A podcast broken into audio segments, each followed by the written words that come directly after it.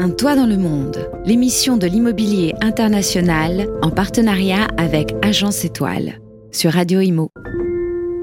Bonjour, bienvenue à tous. On est ravis de vous retrouver pour un nouvel épisode d'un Toit dans le monde, émission de l'immobilier international sur Radio Imo. On est ravis d'accueillir l'équipe de choc qui vous accompagne dans cette émission. En premier lieu, André Périssel. Bonjour André. Bonjour Fabrice. Comment ça va? Ah ben, Ça va très bien, merci. Président du groupe Agence Étoile. C'est vrai que euh, ça va bien parce qu'on a un petit air estival hein, sur la capitale, même dans toute la France, et ça fait plaisir. Tout le monde est plus content. D'ailleurs, je vois le grand sourire à côté de vous de Marie. Bonjour Marie. Bonjour Fabrice. Marie Espinoza, Agence Étoile International Team Leader, c'est votre titre officiel. Tout à fait. Puisque c'est vrai que vous rayonnez sur l'international. Alors Marie, justement, euh, nous partons en Thaïlande. On part où ce mois-ci? Eh bien, dans un pays qui est vraiment très apprécié des Français où les Français adorent partir en vacances euh, et pourquoi pas s'installer, la Thaïlande. Voilà, alors la Thaïlande, est-ce que c'est le bon moment? Est-ce qu'on peut encore faire des bonnes affaires? Euh, Comment on fait pour y aller?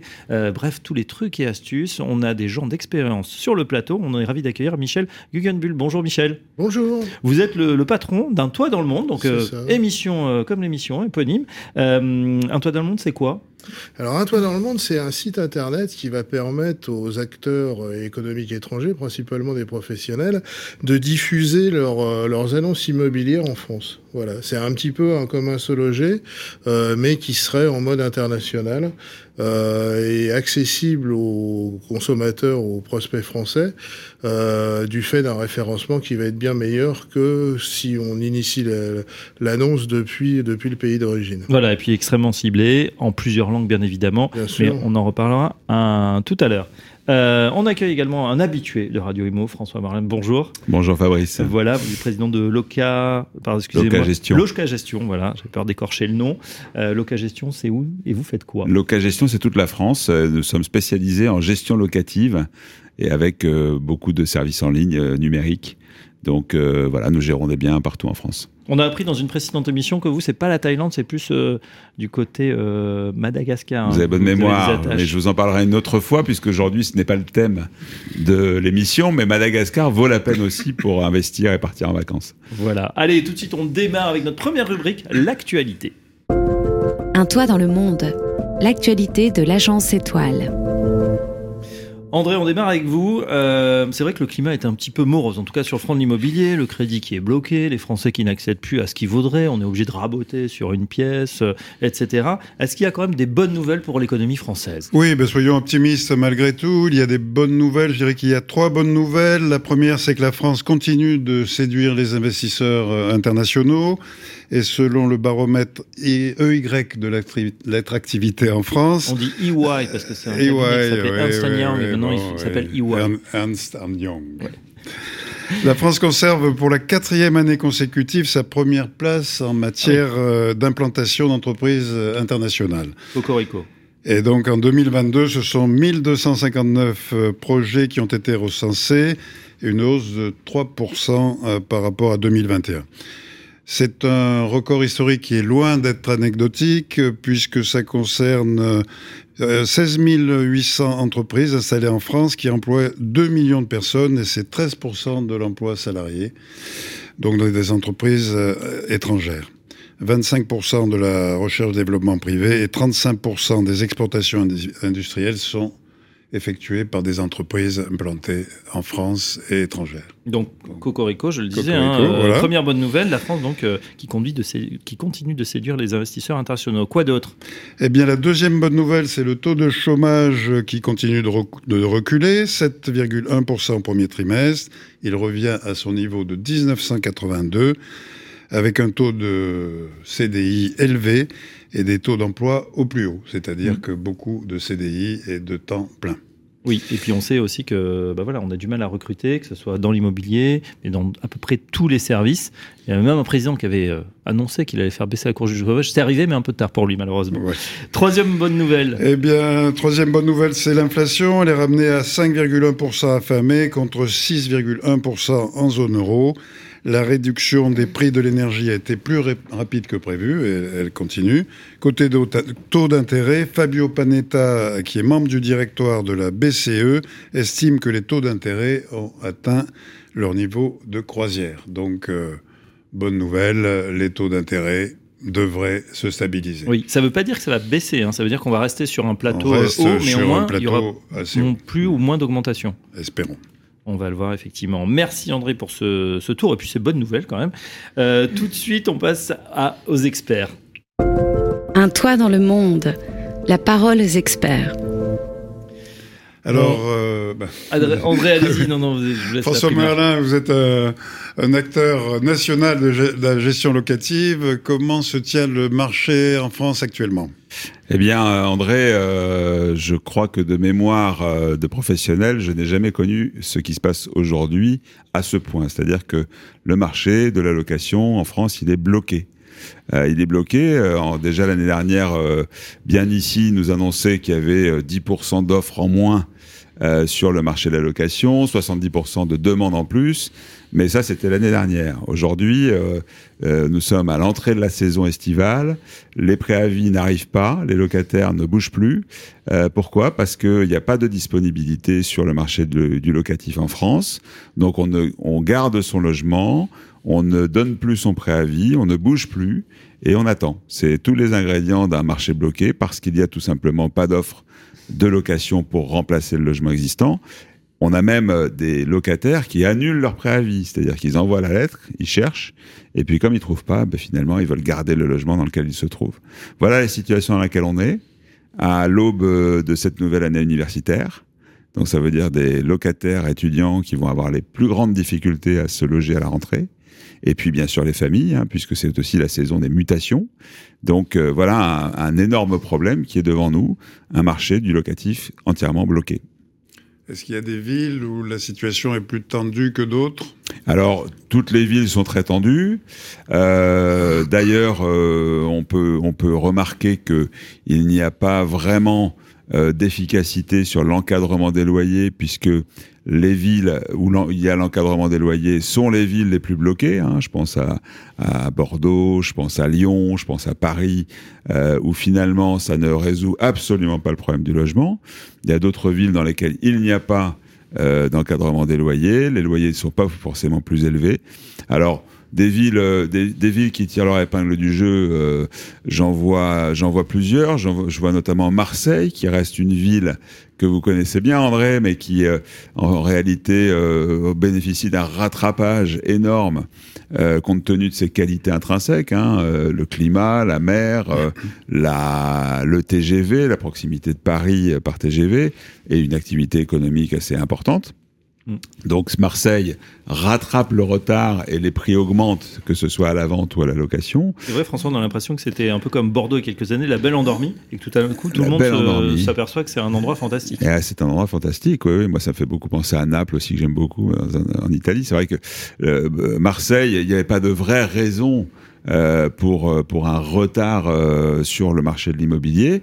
Et les investisseurs qui ont fait du- de l'investissement locatif à Marseille il y a 2, 3, 4 ans ont fait de très belles affaires puisque le- les prix de, de- de vente augmentent, hein, je parle sous, sous votre contrôle. Et puis euh, le, en- le marché locatif qui n'était pas toujours très dynamique, où il y avait parfois un peu de vacances locatives parce que euh, d'un quartier à l'autre, il y avait une demande de- di- distincte. Et bien là, aujourd'hui, à Marseille, on loue euh, n'importe quel appartement euh, à, à une à vitesse grand V. Il y a énormément de demandes. Donc voilà une ville qui est en train d'évoluer très positivement en termes de qualité de vie, en termes d'atouts. Et puis, euh, nous avons également Toulouse. Toulouse, qui est une ville euh, qui est euh, extrêmement dynamique sur le plan de l'immobilier depuis toujours, qui a une vraie culture de la construction, qui, euh, qui a aussi euh, les attraits du sud-ouest. Hein. On voit bien deux villes du sud euh, où on voit que les effets post-Covid sont là. Hein. Euh, On privilégie la qualité de vie, le climat, euh, euh, la surface euh, et la qualité du logement. Et bien, dans ces deux villes, on trouve ce type de euh, d'offres. Donc euh, voilà, voilà des, villes dans lesquelles on, a de belles opportunités. Puis je, vais je vais privilégier aussi une troisième ville du sud, c'est Narbonne. Euh, Narbonne, euh, bah, qui par- parlait de Narbonne, qui connaissait Narbonne il y a encore dix ans.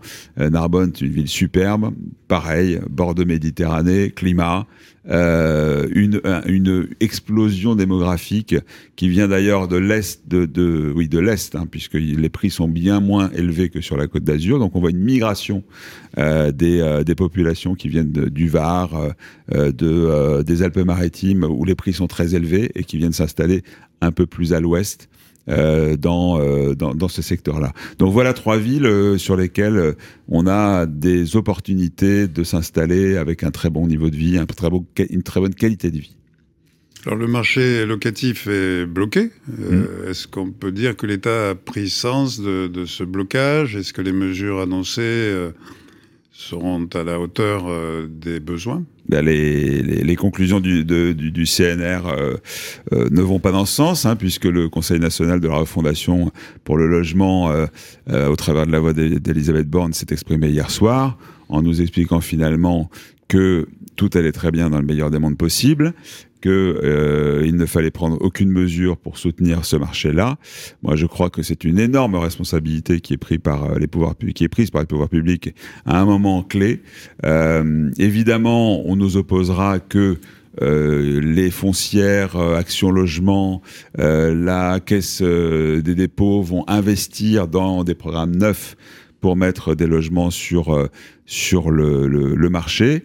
La réalité est tout autre. D'abord, n'oublions pas que sur les 7 millions de logements euh, du parc privé locatif, il y en a une très très grande majorité qui appartiennent à des particuliers. Ces particuliers sont, sous pression fiscale avec l'explosion des taxes foncières, sont, sous la pression de la réglementation avec l'obligation de la rénovation énergétique dans laquelle on ne trouve aucun schéma économique en réalité, puisque il faut des, des années et des années pour retrouver euh, euh, le montant de son investissement sur son loyer, sachant que dans le même temps, dans la plupart des cas, les loyers sont plafonnés, encadrés par les villes, donc le schéma économique n'y est plus. Alors si on rajoute euh, la fin du Pinel pour euh, fin 2024, là, il faut quand même se, se dire que l'État agit pour que les propriétaires bailleurs ne viennent plus investir dans l'immobilier, et je trouve que c'est dramatique. On verra effectivement euh, ce que ça entraîne, mais c'est vrai que les, les, conclusions du CNR logement s'attendaient peut-être à un, un, big bang, en tout cas des, des, mesures un petit peu plus euh, proactives. Et c'est pour les fédérations, hein, que ce soit effectivement euh, FNAI, Munis, mais aussi FPI, FFB, sont toutes montées au créneau. Euh, voilà, les caisses sont vides, à marteler Bruno Le Maire qui ne veut pas sponsoriser entre ce, guillemets ce, ce le marché. Est... Oui, enfin, ce qui est tout à fait euh, euh, biaisé comme calcul, puisque chacun sait que euh, les 40 milliards d'euros que coûtent euh, les avantages fiscaux à l'État entre guillemets, les avantages fiscaux entre guillemets, euh, en réalité sont largement compensés puisqu'il y a une rentrée fiscale autour de l'immobilier de 90 milliards d'euros. Donc il y a en réalité un bénéfice, c'est un investissement et ce n'est pas une dépense comme on veut bien nous le dire. Voilà, je, je crois que c'est une c'est une erreur de jugement euh, tout simplement parce que euh, les, les conseillers logement et de, de, de, de l'ensemble des ministères, de l'Élysée, etc., sont des personnes qui sont peut-être influencées par euh, une culture économique euh, très axée sur euh, les actions, les entreprises, la nouvelle économie d'une manière générale, et malheureusement n'ont peut-être pas mesuré la dimension sociale que représente la nécessité de loger les Français. Et s'il y avait une mesure à préconiser pour débloquer ce marché, qu'est-ce que vous en pensez? Qu'est-ce que vous préconisez? D'abord, euh, travailler à la, fiscalité, hein, puisque euh, à partir du moment où on encadre les loyers, il faut bien trouver un, juste équilibre entre les revenus et les dépenses. Euh, donc d'abord, peut-être euh, continuer à porter cette idée qu'il faut un statut au bailleur privé, et puis euh, aussi euh, réfléchir à la manière dont on peut euh, encourager les, les particuliers à faire des travaux de rénovation énergétique, c'est-à-dire alléger en contrepartie autre chose, dans leur pourquoi pas une défiscalisation, pourquoi pas une augmentation des plafonds de loyer pour les gens qui font des efforts. En tout cas, il y a beaucoup de leviers qui permettent de retrouver un schéma économique. Et je crois que d'aller sur euh, le, euh, la, la, la, la, financiarisation de l'immobilier locatif au travers des foncières est un, mauvais coup qui est porté aux Français parce que je vois au travers du, schéma actuel un contrat social, un contrat social entre les bailleurs et les locataires, euh, un contrat intergénérationnel, c'est-à-dire qu'aujourd'hui, quand vous investissez euh, dans un appartement pour le louer à un étudiant, ben, c'est souvent des retraités qui euh, ont épargné toute leur vie pour avoir un appartement, un revenu locatif complémentaire à la retraite, un étudiant qui peut se loger grâce à ce, à ce logement qui est disponible sur le marché. Voilà, je crois que cette notion de contrat social, de lien social qui existe entre les uns et les autres, les investisseurs, les locataires, c'est bien dommage qu'on ne le reconnaisse pas et qu'on confie tout ça à des, à des foncières, j'allais dire à des financières. Euh, on oublie que le logement, c'est d'abord une, histoire d'humain. Merci François. Merci François. François Merlin, notre expert du jour, président de Loca Gestion. Allez tout de suite, euh, direction la Thaïlande, c'est la destination du mois. Un toit dans le monde, la destination du mois. Marie, c'est à vous, on part en Thaïlande avec euh, votre invité Michel Guggenbull. Merci Fabrice. Oui, on part en Thaïlande, ce pays tant aimé des Français, de ceux qui ont eu la chance euh, de poser un jour le pied là-bas. Euh, c'est un pays dans lequel on peut dire que c'est un petit paradis quand même, euh, que ce soit au niveau du climat, que ce soit les plages paradisiaques, que ce soit les petits restaurants dans lesquels on mange très bien pour quand même pas, beaucoup, pas grand-chose tout ça ben, fait que c'est un pays où euh, le monde entier, il n'y a pas que les Français, ont envie de posséder un bout de ce paradis. Et euh, c'est vrai que pendant longtemps, le paradis a été accessible. Quand on allait en Thaïlande il y a dix ans, euh, on avait encore des prix immobiliers qui donnaient envie vraiment de, se dire qu'on s'installe là-bas. D'autant plus qu'il y a aussi des golden visas qui nous permettent de le faire, ce qui n'est pas le cas dans tous les pays du monde. Là, vraiment, c'était possible. Euh, on est quand même dans un gouvernement stable, avec une monnaie sur 10 ans, on l'a vu, qui est stable. Euh, bon, tous les indicateurs semblent quand même au vert euh, pour celui qui a envie bah, d'une vie justement où le télétravail est possible, parce que quand même il y a des réseaux, on peut capter la 5G, ce qui n'est pas forcément le cas en Afrique ou dans d'autres pays d'ailleurs, du Sud-Est, de l'Asie du Sud-Est.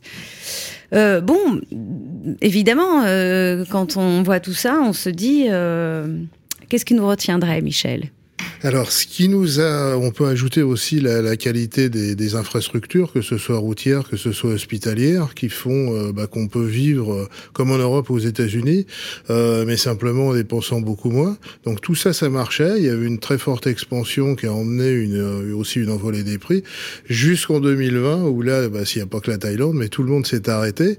Euh, je ne sais pas si vous vous souvenez à l'époque, les pays du Sud-Est asiatique ont eu une politique différente, c'est-à-dire ils ont appelé ça le zéro Covid. Tout bloqué pendant près d'un an. Et avant de, avant de rouvrir timidement, juste quand le variant Omicron est arrivé, et en contrepartie, c'était pas fait beaucoup vacciner, ce qui fait qu'il y a eu énormément de cas, mais comme ils étaient moins graves, donc finalement, le, le euh, ça s'est régulé tout seul, mais toute l'Asie, en fait, a été fermée euh, jusqu'en 2022, et la Chine est, vient de réouvrir ses frontières simplement hein, au début de l'année 2023. Euh, donc quand vous avez une partie du monde qui est tellement euh, besogneuse et productive qui s'arrête, c'est sûr que ça a eu euh, ça a eu des effets. Alors ça a eu des effets sur l'Asie, sur le monde entier. Euh, bloqué pendant deux ans, l'avantage de la Thaïlande comme des comme d'autres économies, c'est que c'est reparti très vite. Ainsi, alors on a eu une croissance qui s'est quand même établie à 2,6% en 2022. On tape sur 3,4 4% en 2023, c'est un peu inférieur aux autres euh, aux autres économies de la région, mais ça reste quand même, un bon résultat puisque les bases de l'économie sont plus saines. Euh, D'ailleurs, alors l'agence Standard, Standard Poor's, dont on a entendu parler pour la France il n'y a, pas si longtemps, prévoit le doublement du PIB sur 10 ans simplement par la demande, par l'augmentation de la demande intérieure du fait de l'évolution du, niveau de vie des ménages. Voilà. Donc ça, ce sont les fondamentaux. Euh, Le marché immobilier, lui, bah, il s'est il s'est arrêté totalement. On rajoute aussi le tourisme qui représentait en 2019 11,5% du PIB thaïlandais. Un, cinquième, je crois. Voilà, un cinquième. Ça s'est arrêté là du jour au lendemain, il n'y a rien eu. Mais, mais ça a repris et ça flambe. Ça a repris, ça a repris. Alors ce qui freine maintenant, moi je sais quand je veux repartir là-bas, c'est le prix des billets d'avion. C'est un peu comme ce qu'on a vécu là, c'est pareil. Il y a l'année dernière, je sais pas si vous vous souvenez, euh, des files d'attente de 5 heures à l'aéroport d'Amsterdam. En France, on a eu l'intelligence de pas virer tout le monde pour euh, pour les reprendre après.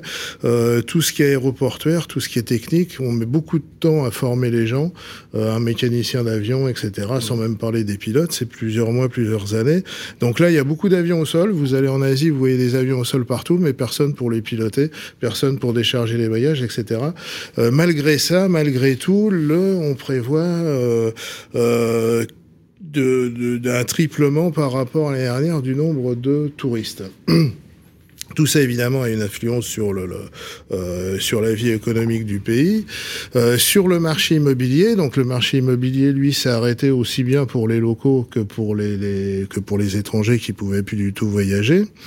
Euh, il y a eu une reprise aussi. Il y a eu beaucoup, et il y a encore beaucoup de bonnes affaires à faire, puisqu'il y avait un stock qui était important, et donc là, tout s'est fait bloquer. Ce qui se construit maintenant, ben, on subit l'augmentation du prix des matières premières, euh, l'augmentation des taux d'intérêt aussi.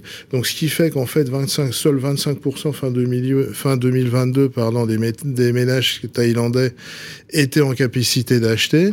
Euh, mais simplement, bon, malgré tout, le marché économique est reparti et euh, les prévisions pour 2023 sont assez optimistes aussi au niveau local on voit une évolution. Les gens veulent, euh, bah, un peu comme chez nous, veulent plus d'espace, plus, grand et moins haut, peut-être moins de, euh, d'immeubles d'une trentaine d'étages, mais plus de place chez soi pour prévoir éventuellement, euh, non pas un confinement, mais une part plus importante à rester chez soi. Alors pour ce qui concerne un peu plus les les, euh, euh, les Européens, on va dire les Occidentaux, l'immobilier de loisirs, on va dire, là c'est pareil, ça a été bloqué pendant deux ans. Euh, paradoxalement, vous avez eu des gens qui étaient propriétaires qui n'ont pas pu aller chez eux pendant deux ans. Maintenant, ils ont été tous. Alors ils sont beaucoup se sont dit, mince, on aurait mieux été là-bas. En fait, on aurait su, on serait parti avant, et puis euh, on aurait attendu là-bas que ça se passe. Il y en a qui l'ont moins supporté. Il y a eu un mouvement, etc. Euh, par contre, dans tous les marchés de reprise, comme dans tous les marchés de reprise, euh, il y a des opportunités assez importantes qui se prévoient. Et quand on compare le prix avant crise et le prix, euh, le, prix actuel, le prix avant crise et le prix au début des années 2000 ou 2010, les gens sont encore bien gagnants s'ils si, si, sont amenés à vendre aujourd'hui. C'est sûr. Euh, on, a beaucoup augmenté les prix et je pense que si on en croit justement tous les perspectives d'avenir et qu'on se base sur des choses solides, il n'y a aucune raison pour que finalement ce soit un, marché qui chute, euh, c'est prospère, c'est un bon investissement d'un bon père de famille finalement la Thaïlande. Comme en France, comme un peu partout dans le monde, nous on a vu déjà dans toutes les époques de crise ou euh, notamment d'incertitude bancaire, boursière, les gens revenir sur le marché de l'immobilier. Là les fondamentaux sont solides, la, la, la, population est en croissance et vous avez une, une importance des marchés extérieurs, notamment de Chine, euh, des Russes qui ont ce moment reviennent beaucoup en Thaïlande euh, bah parce qu'ils sont peut-être mieux là-bas que chez eux et puis comme ça ils n'ont pas à partir à la guerre. Euh, les Chinois c'est énormément d'argent. Euh, ils préfèrent aussi placer certainement certains euh, leur argent en dehors du pays, tout au moins diversifié. Et vous avez toutes les économies euh, euh, qui sont très proches, comme le Vietnam, comme la Malaisie, comme l'Indonésie, euh, où ça amène une demande, ça amène une demande assez importante. Voilà. Ensuite, l'immobilier, évidemment, il est très disparate parce que là, on, peut parler de Bangkok, mais aussi on peut parler de Phuket ou de Koh Samui. C'est évidemment des, micro-marchés qui sont très différents et dans lesquels on ne cherche pas les mêmes choses. Ça reste quand même des, des, marchés d'étrangers pour tout ce qui est l'allocation de vacances, tout ce qui va être justement sur Phuket.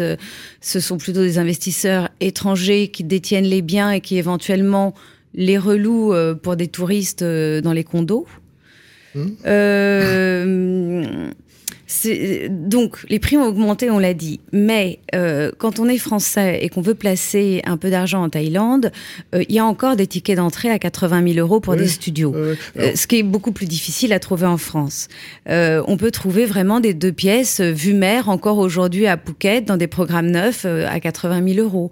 alors, c'est vrai que ce qui valait 80 000 euros il y a 10 ans, qui était 120 mètres carrés dans le, le merveilleux petit condominium à l'américaine avec la piscine au milieu, à deux pas de la plus jolie plage, ça valait 80 000 euros il y a 10 ans. Aujourd'hui, c'est plutôt, ce serait présenté à 250, allez, ça partirait à 220. Donc les gens, de toute façon, n'ont pas fait des mauvaises affaires, d'autant plus qu'entre-temps, ils ont, ou ils ont loué leur condo, ou ils y habitent.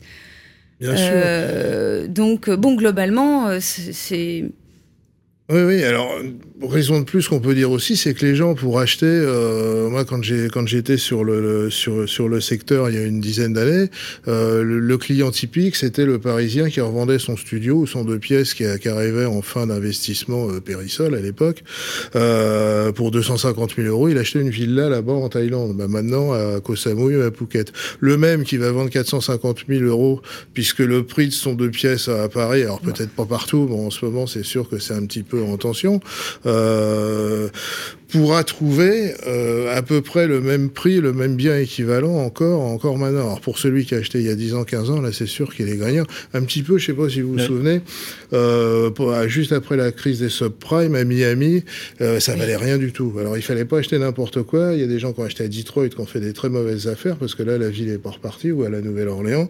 Mais par contre, Miami est bien reparti. Miami est bien reparti. il fallait choisir aussi. Voilà, c'est ça. Est-ce que j'ai une question là sur justement la Thaïlande Il y a une grosse communauté française. Qu'est-ce qu'on trouve comme euh, étrangers, entre guillemets, des Allemands, des, Européens, des Anglo-Saxons? Il y a une communauté française, la plus grande communauté sont les Chinois, puisque ça c'est normal, les Hindous qui commencent à arriver, mais eux qui y sont depuis des siècles, euh, des Russes euh, qui étaient déjà présents avant la guerre en Ukraine et qui, se, bah, qui, qui, sont quand même beaucoup bien présents depuis une, une vingtaine d'années.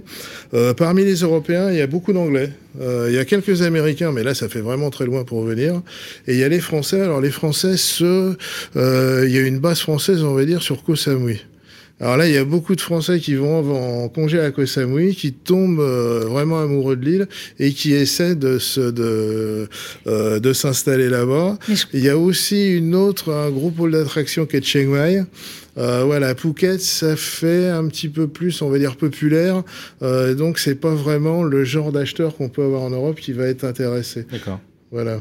Mais c'est vrai qu'en tout cas, c'est un pays où on peut euh, partir euh, pour euh, une semaine de vacances et vraiment se dire, mais on est bien, ouais, c'est sûr.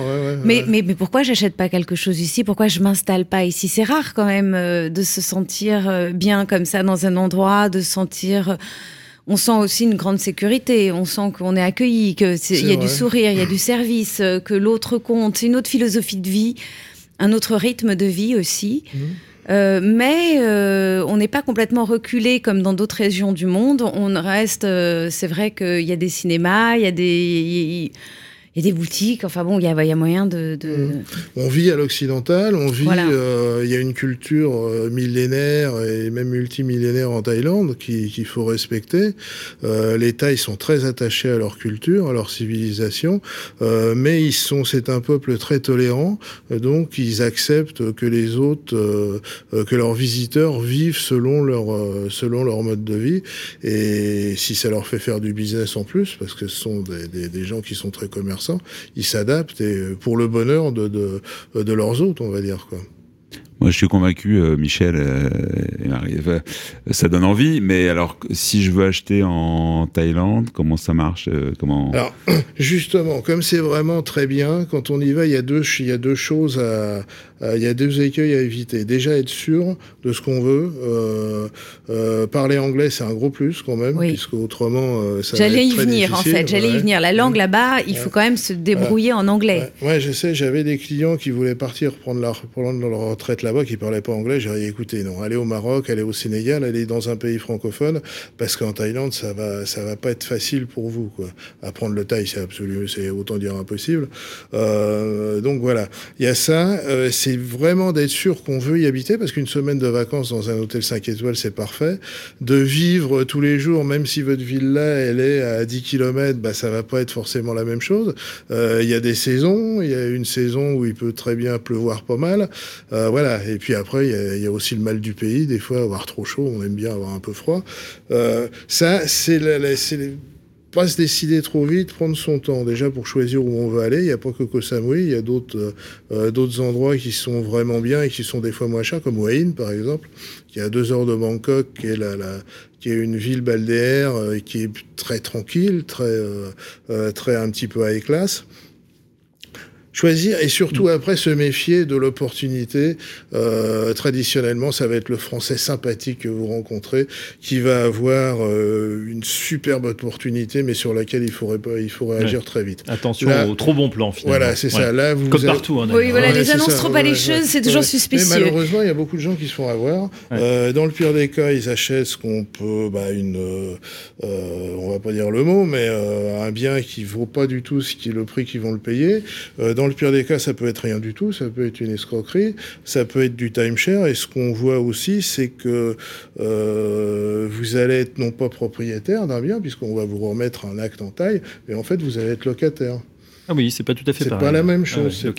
Alors, si, on ajoute à ça, si on ajoute à ça qu'on va vous qu'on va vous proposer euh, un circuit spécial pour amener vos fonds, euh, donc ça se fera. Là, ça va vous priver d'une possible action en justice en Thaïlande. Voilà, il faut vraiment. Et au niveau du choix, là encore, passer par passer par un professionnel. C'est vrai chez nous. Hein, on va pas. C'est encore plus vrai quand on achète à l'étranger, Parce qu'il faut comprendre, on n'a pas forcément des notaires, des cadastres, etc. Il n'y a, pas des notaires, il n'y a pas de protection, il n'y a aucune. Euh, voilà, il faut. pas encadré. Il y a un transfert de propriété, on peut acheter en tant, que, en tant qu'étranger, on peut acheter un bien. La, seule chose, on ne peut pas être propriétaire du terrain. Ça, c'est une, c'est une loi. C'est adapté. Si on achète comme chez nous une copro de sol, là, il n'y a pas de problème. Ou on achète un condominium, ce qu'on appelle un appartement. Vous avez une part, alors pas partout, là, c'est pareil, c'est assez technique, d'où l'intérêt de prendre vraiment conseil. Vous avez une part des, des en fait 49% de la surface des, des, immeubles qui peuvent être vendus en pleine propriété à des étrangers. Pour ça, vous faites un transfert surtout officiel euh, des fonds depuis n'importe quel pays, ça c'est pas le souci, jusqu'en Thaïlande. Ce sera converti en baht, vous faites de la mmh. monnaie d'origine, ce sera converti en baht, euh, et après vous signez chez l'avocat, chez euh, votre, euh, votre achat. L'avantage, c'est quand vous voulez en vendre, on vous donne un papier, un acte officiel, c'est que vous pourrez ressortir l'argent du pays. Et l'un des gros avantages de la Thaïlande, c'est qu'il n'y a pas de plus-value à la sortie. Ah bah ça c'est ah. sympathique effectivement. Bon, les astuces évidemment on en retrouve sur votre site Michel, un, toit dans le monde, voilà comme le titre de l'émission, un toit dans le monde.com euh, avec euh, beaucoup d'informations et puis bien sûr on peut vous contacter mais c'est vrai que Marie vous nous avez donné envie. Voilà pour ceux qui préparent leurs vacances déjà d'aller peut-être euh, juste pour conclure ce que j'ai parlé de ce, du deux pièces à, 4, à 80 000 euros mais en fait juste pour revenir Aujourd'hui, une jolie euh, maison euh, vue mer, la maison paradisiaque qui fait rêver. Quand même, le ticket d'entrée, il est entre 700 et 800 000 euros. Hein. Ah Donc, on n'a plus comme avant des sublimes opportunités à 400 000. Ça peut revenir. Par contre, il y a d'autres opportunités, c'est-à-dire d'acheter pour louer sur le marché local ou sur les expatriés. Vous allez acheter un condo à Bangkok qui fait 40 mètres carrés à peu près. Vous allez payer ça 4 millions de bahts, donc ça fait euh, ça fait à peu près 100 000 euros. là, vous avez une rentabilité qui est réelle. Euh, et euh, donc ça, c'est pour placer vraiment, juste pour placer du, de, l'argent, vous n'allez pas y habiter. La maison, oui, 11 millions de bahts, ça fait 300 000 euros pour avoir quelque chose de, en bord de mer, euh, en, un beau produit, un beau produit à partir de 300 000 euros, on peut trouver quelque chose dans l'état actuel du marché. Pas à Phuket. À Phuket, si, mais ça dépend où. Ça dépend. Ça oui, à Kamala ou à Patong. Non, malheureusement, enfin malheureusement, c'est plus cher encore parce qu'il y a une demande qui est euh, qui est plus importante. Ah oui. À Kamala peut-être, ouais, mais à Sourine par exemple, qui sont des des, des, des endroits euh, ou à Nayang, qui sont des des, des, endroits qui sont vraiment préservés. On, peut on peut encore trouver. Plutôt à Koh Samui, ça va être en hauteur, ça va être mm. une vue mer, mais sur une montagne. Donc c'est à dire qu'il faudra prendre le scooter ou le pour descendre à la plage. voilà pour descendre à la ah plage, mais ça reste quand même un, cadre de vie plus que sympathique. Voilà, pour ceux qui s'attendent. Merci en tout cas. Merci Fabrice. Michel merci Marie. On avance, on termine avec notre dernière rubrique, l'agenda. Un toit dans le monde, l'agenda de l'agence étoile. André, je me tourne vers vous. Quel est l'agenda de, de juin? Alors le 23 juin et pour trois jours à Barranquilla en Colombie, le salon immobilier des Caraïbes. Ça, fait rêver. Oui. On y va? Et le 29 et 30 juin à Grenade, le Western Europe Leadership Summit à Grenade, donc un événement qui réunira les principaux acteurs institutionnels de l'immobilier européen. ça peut être sympa, hein. il va faire chaud aussi à Grenade fin juin, là, les grosses températures. Euh, ce qu'il fallait retenir, la conclusion tout de suite de l'émission. Un toit dans le monde, la conclusion. Sur le front des bonnes nouvelles, André nous a appris que la France était toujours une terre d'attractivité. On peut s'en féliciter. Euh, on a du côté des infos aussi bah, le CNR Logement, ce Conseil national de la refondation qui a été un petit peu décevant. Pas sûr que ça soit le Big Bang annoncé pour faire repartir cette crise du logement quand même qu'on sent pointer. En revanche, les bons plans, toujours pour ceux qui continuent à investir, parce que de toute façon, voilà, on peut continuer. Euh, François Marlène nous a parlé de Marseille, Toulouse et Narbonne. Voilà, c'est ces trois choix coup de cœur. Le Sud. Le sud, voilà, un place, ah oui, ça c'est vrai, c'est le sud. Et puis enfin, on a parlé bien évidemment de la Thaïlande. La Thaïlande, si vous voulez vous y installer, eh bien euh, voilà, Michel Guanul nous a, euh, indiqué que bah, c'était, il y avait encore, peut-être pas des super bonnes affaires à faire, hein, mais euh, bah, voilà, que c'était toujours un, endroit avec des bonnes infrastructures où on pouvait travailler, on pouvait s'installer. et voilà, il faut bien sûr faire être vigilant par rapport à certaines arnaques, il faut bien le dire. Donc ne vous fiez pas à n'importe qui, surtout quand on achète à l'étranger en tout cas, c'était un plaisir de vous avoir, chers amis, autour de la table. André Périssel, Marie Spinoza, Michel Guggenbull et François Marlin. On se donne rendez-vous très prochainement pour un nouveau numéro d'Un toit dans le monde.